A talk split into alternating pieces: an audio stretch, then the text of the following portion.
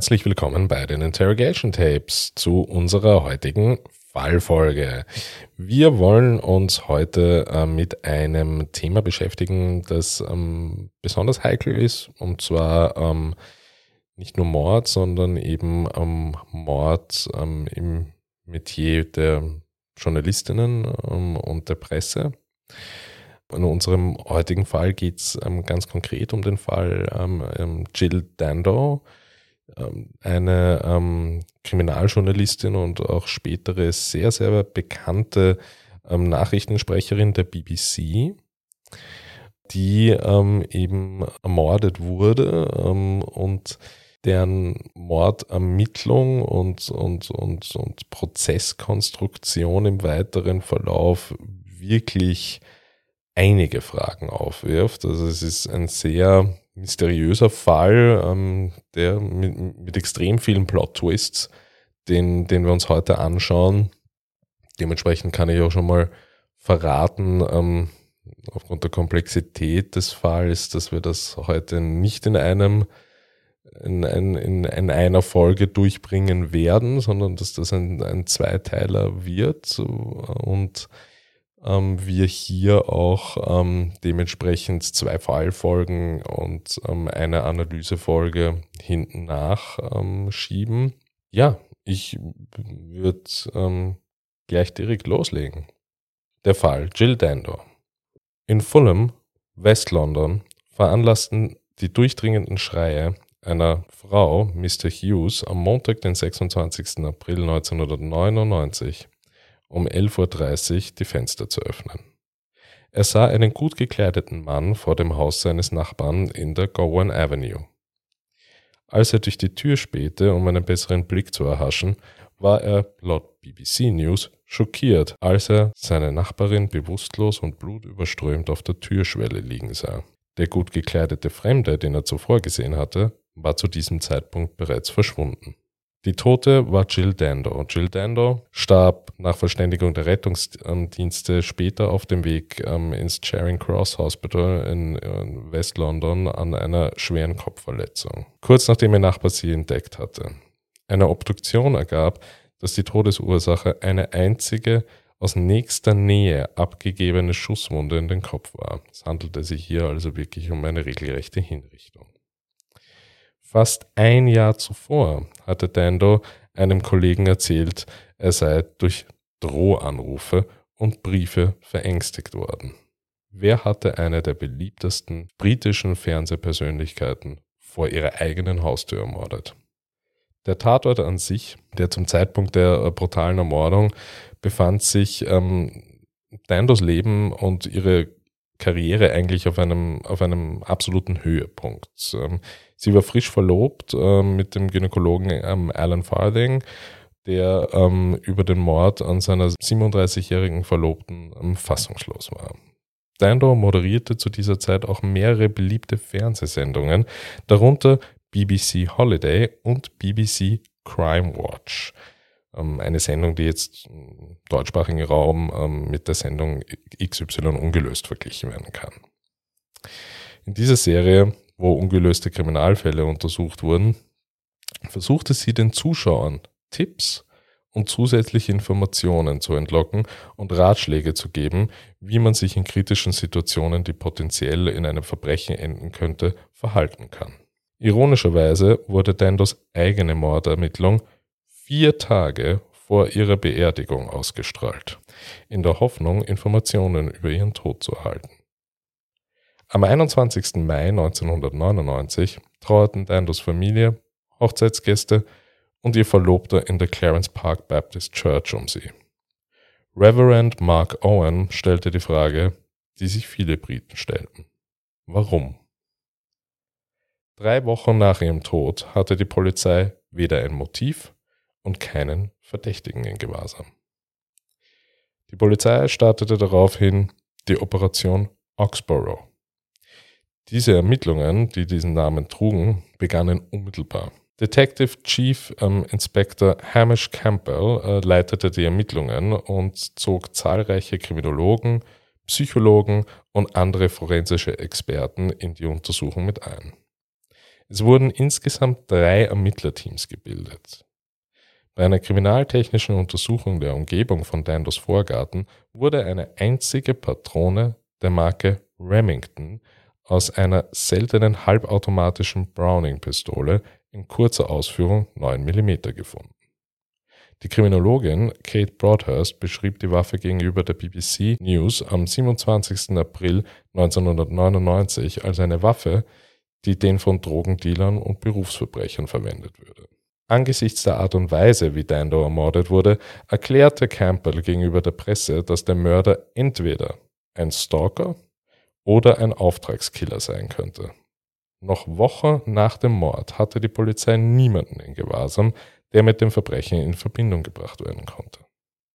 Unmittelbar nach dem Mord an Dando meldeten sich mehrere Personen, die berichteten, einen Mann gesehen zu haben, der sich in der Nähe des Tatorts seltsam verhielt.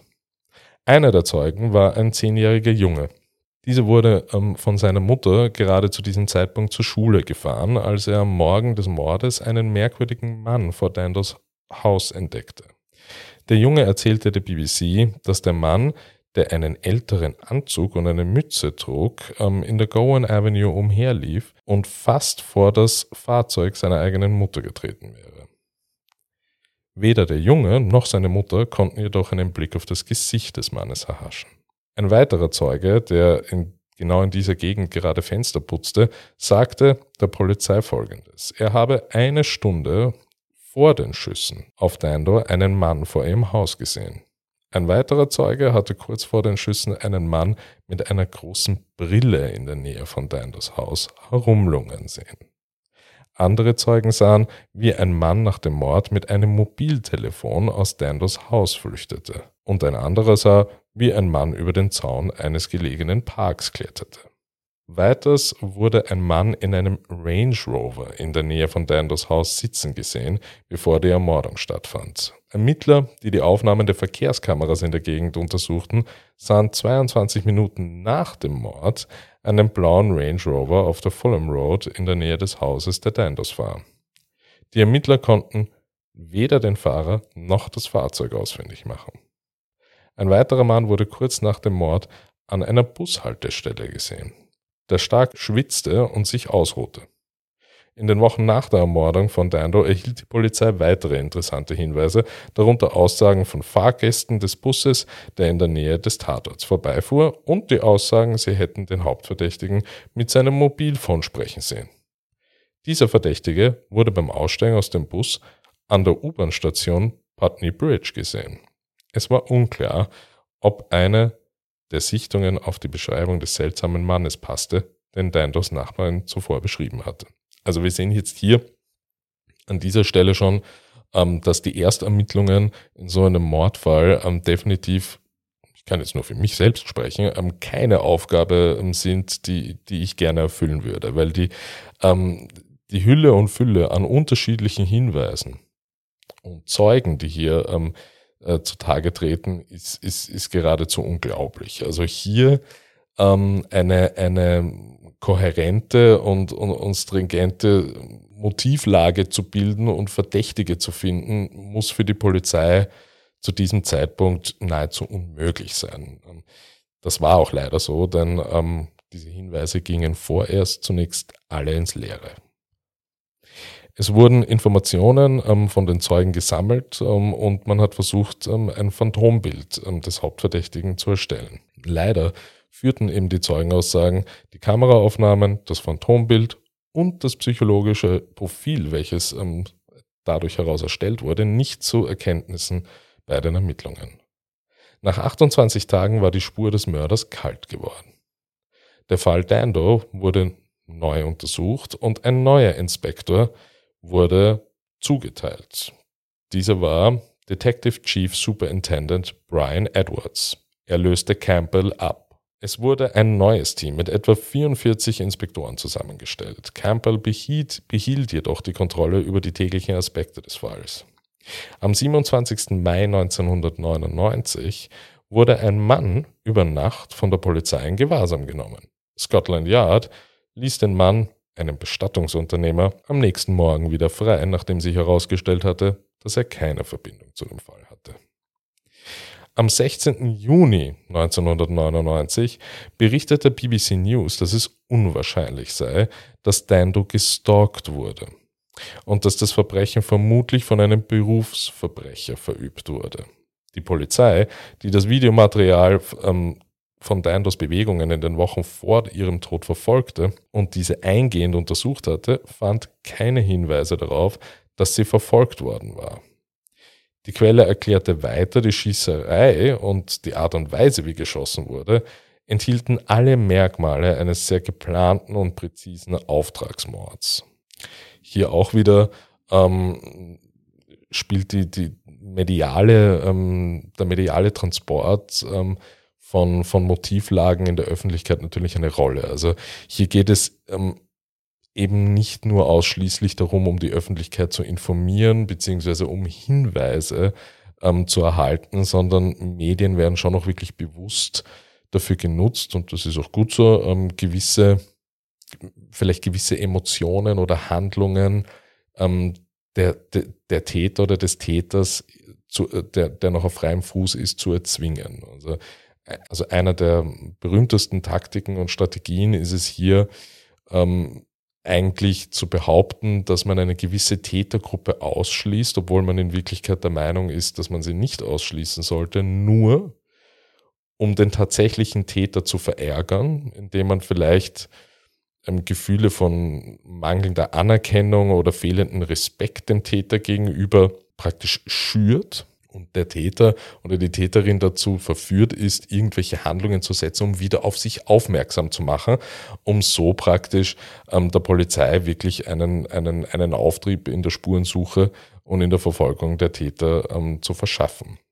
Dies wurde hier recht bewusst betrieben, vor allem vor dem Hintergrund ähm, der Angst, die auch natürlich in der Bevölkerung da war und, und der Schock, ähm, dass, dass jemand, der ähm, eine Kriminalsendung im Crime Watch, sowas ähnliches wie XY ungelöst moderierte, Opfer womöglich einer von den Verbrechern wurde, über den sie selbst berichtet hatte ähm, die Theorie des Stalkers auszuschließen, war hier in dem Kontext meinen Recherchen zufolge eine bewusste Strategie.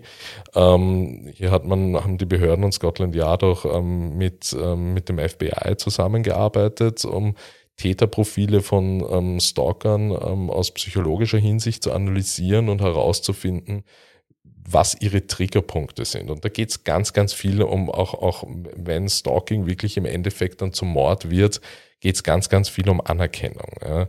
Ähm, fehlende Anerkennung für das Objekt der Begierde ähm, bei einem Stalker ist prinzipiell ein Riesenthema.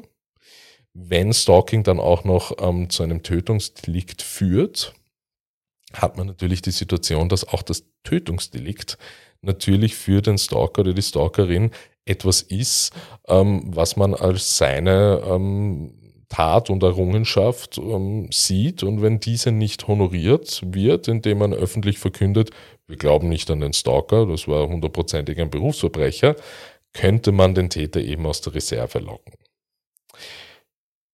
In der letzten Juliwoche 1999 gaben jedoch die Bericht Gerichtsmediziner öffentlich bekannt, dass sie auf, den, auf der auf dem Tatort gefundenen Patronenhülse einzigartige Markierungen entdeckt hätten.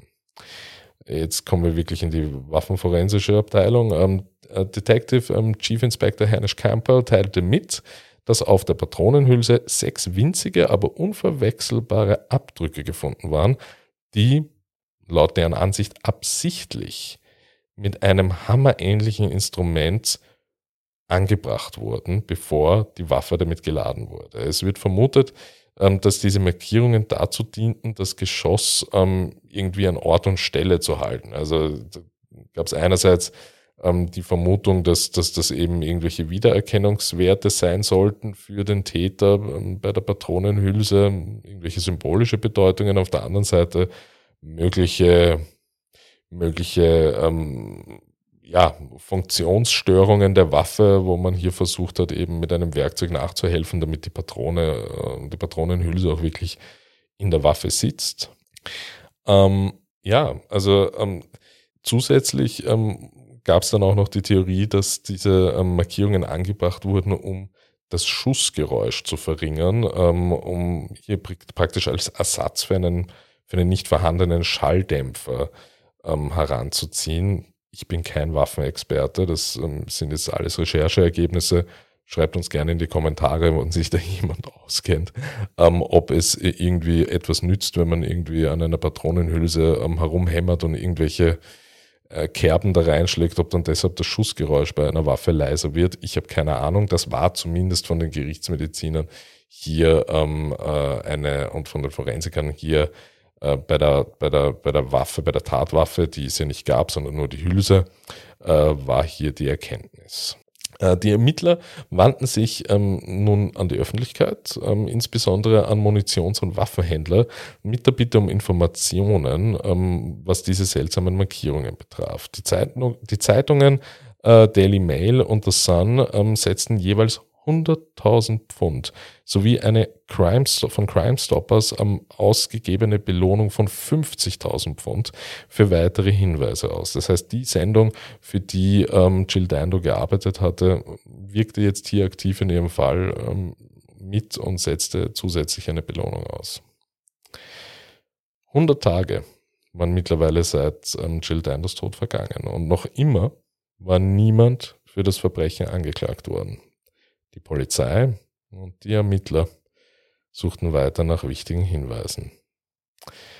Dann kam ein Funken der Hoffnung auf. Am 10. Dezember 1999 interviewte die Zeitung The Sun einen Mann, der an dem Film 102 mal Adalmatina ähm, mitarbeitete und, ähm, einen und einen Nachmittagsspaziergang ähm, am Ufer der Themse einen seltsamen Gegenstand gefunden hatte. Dieser war in Zeitungspapier eingewickelt und als er diese öffnete, entdeckte der Mann eine schwarze 9 mm Beretta Automatikwaffe, von der man annimmt, ähm, dass sie der Waffe zumindest ähnelt, die bei der Erschießung von Dando verwendet wurde. Die Waffe wurde am selben Tag entdeckt, an dem die Polizei bekannt gab, dass Dando höchstwahrscheinlich nicht von einem Profikiller ermordet wurde obwohl dies nicht völlig ausgeschlossen werden konnte. Das heißt, hier sah man wieder einen Zusammenhang mit der bewusst gesteuerten öffentlichen Berichterstattung. Die Polizei stellte außerdem fest, dass in den Wochen vor der Ermordung von Dando zwei Männer bei verschiedenen Gelegenheiten ein Auge auf Dando geworfen hätten. Bei einer Gelegenheit versuchte ein Mann, seinen Namen auf Dandos Stromrechnung zu setzen und bei einer anderen versuchte ein Mann, ihr Telefon auf seinen Namen ummelden zu lassen. Wochen später fanden die Ermittler heraus, dass es einen dritten Vorfall gab, bei dem ein Mann versuchte, an Dandos private Dokumente zu gelangen. Es war unklar, ob es sich zu, um ein und denselben Mann ähm, oder um zwei oder drei verschiedene Personen handelte. Diese neuen, unter Anführungszeichen sage ich das jetzt bewusst, Beweise veranlassten die Polizei zu der Vermutung, dass der Mord an Dando höchstwahrscheinlich von einem Stalker verübt wurde. Also Änderung äh, der, der, der Strategie, zumindest auch in der, vielleicht nicht intern, vielleicht war es schon immer dieselbe Strategie, aber zumindest in der öffentlichen Wahrnehmung schwenkte man jetzt wieder auf den Stalker um. Catherine Ramsland ähm, stellte in ihrem Artikel Stalker, The Psychological Terrorists, ähm, die Definition eines Stalkers vor, der laut US-Gesetzgebung eine Person ist, die vorsätzlich böswillig und wiederholt eine andere Person verfolgt oder belästigt und die Sicherheit dieser Person oder ihrer unmittelbaren Familie bedroht. In letzter Zeit hat Stalking aufgrund mehrerer prominenter Fälle in denen Prominente vom besessenen Stalker ermordet oder angegriffen wurden, große Aufmerksamkeit in den britischen Medien erregt. Häufig wurde angenommen, dass ausschließlich Frauen von dem Problem betroffen sind, insbesondere diejenigen, die ständig in der Öffentlichkeit stehen. Laut Dr. Philip Resnick ähm, von der Case Western Reserve University wird eine von zwölf Frauen im Laufe ihres Lebens von einem der beiden Geschlechter gestalkt. Stalking ist jedoch kein Phänomen, das nur prominente Persönlichkeiten oder Frauen zum Opfer fallen. Sowohl Stalker als auch ihre Opfer sind bei beiden Geschlechtern vertreten. Dr. Ramsland ähm, weist auch darauf hin, dass nach Schätzungen des US-Justizministeriums ähm, eine von 45 Männern irgendwann in seinem Leben gestalkt wird und dass 90 Prozent der Frauen, die von ihren Ehemännern oder Freunden getötet werden, zuvor gestalkt wurden. Im Durchschnitt sind Frauen jedoch häufiger Opfer eines Stalkers als Männer. Das sind jetzt ähm, eben insofern, Stalking ist heutzutage ein, ein, ein bekanntes ähm, Phänomen und nichts mehr, nichts mehr Neues, leider Gottes, und, und nach wie vor sehr verbreitet. Das war jetzt ähm, jedoch ein Auszug ähm, von Expertinnen ähm, aus England und Amerika, die aus dieser Zeit stammen. Also wir befinden uns hier im Zeitkontext Ende der 90er, Anfang der 2000er Jahre. Das Internet, die Digitalisierung ist auf dem Vormarsch, Social Media definitiv noch nicht, beziehungsweise in den Kinderschuhen. Ähm, aber ähm, das sind halt wirklich ganz, ganz viele Portale, ähm, durch, über die heutzutage auch Stalking betrieben wird.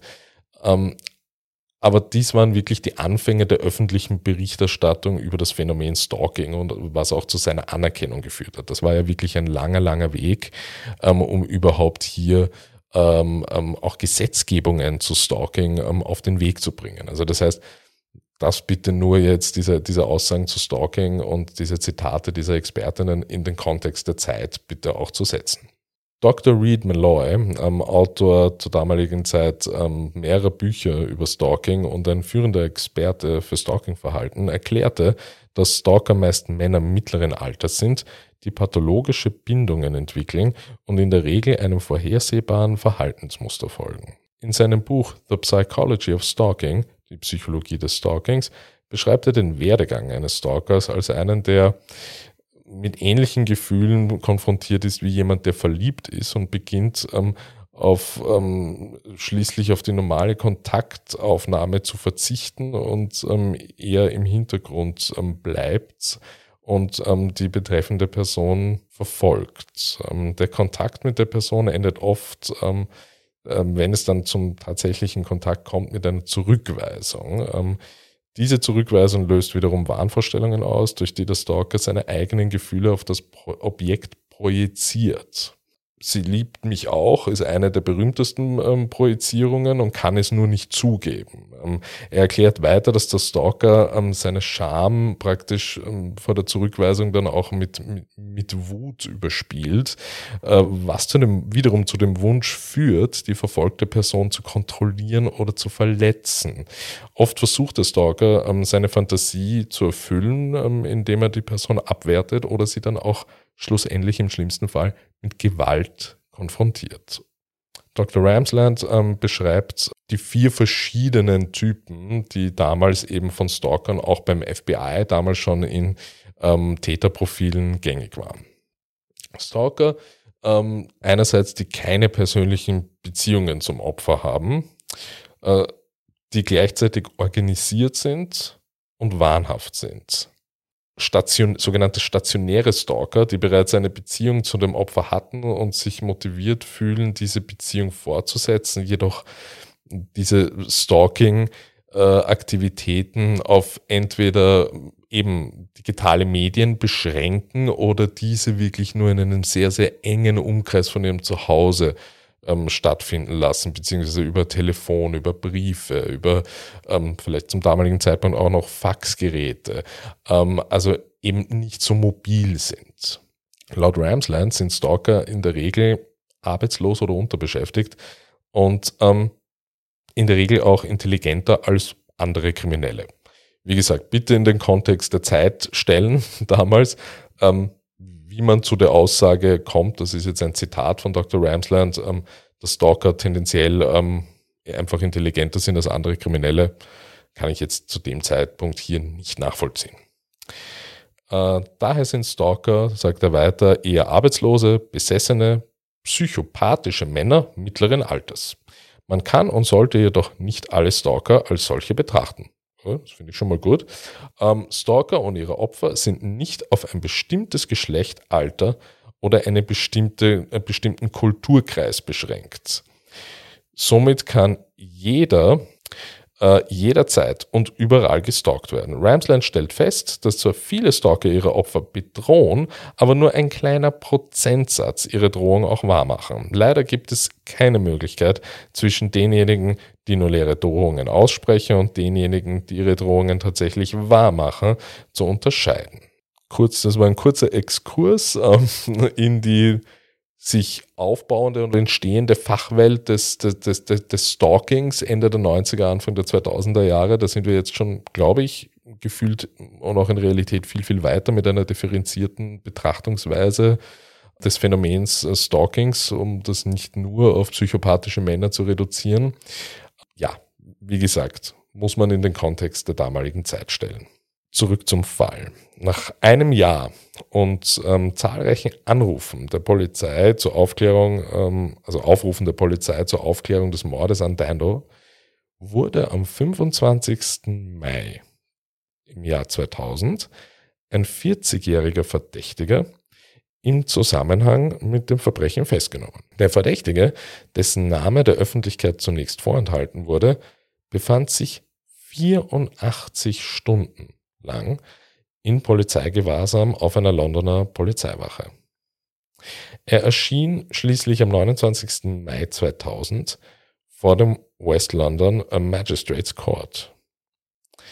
Die Polizei hatte den Richter erneut um eine Fristverlängerung für den Start des Verfahrens oder der, des Untersuchungsverfahrens gebeten, um den Verdächtigen nochmals in Gewahrsam nehmen zu können, damit er ausführlicher befragt werden könne bevor er wirklich formell ähm, der Tat ähm, angeklagt würde.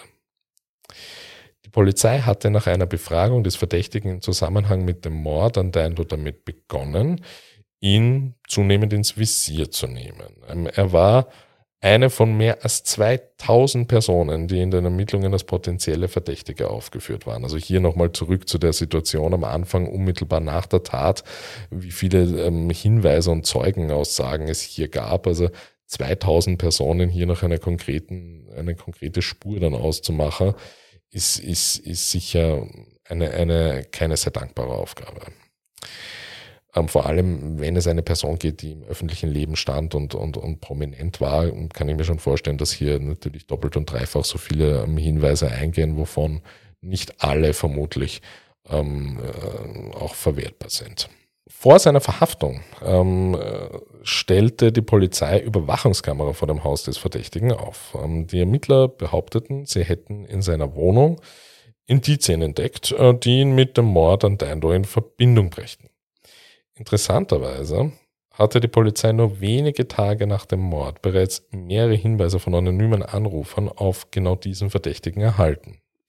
Diese Informationen wurden jedoch von den Ermittlern in der Hektik des Falles anscheinend übersehen. Nach seiner Verhaftung bestritt der Verdächtige, Dando jemals gekannt oder ihr körperlichen Schaden zugefügt zu haben.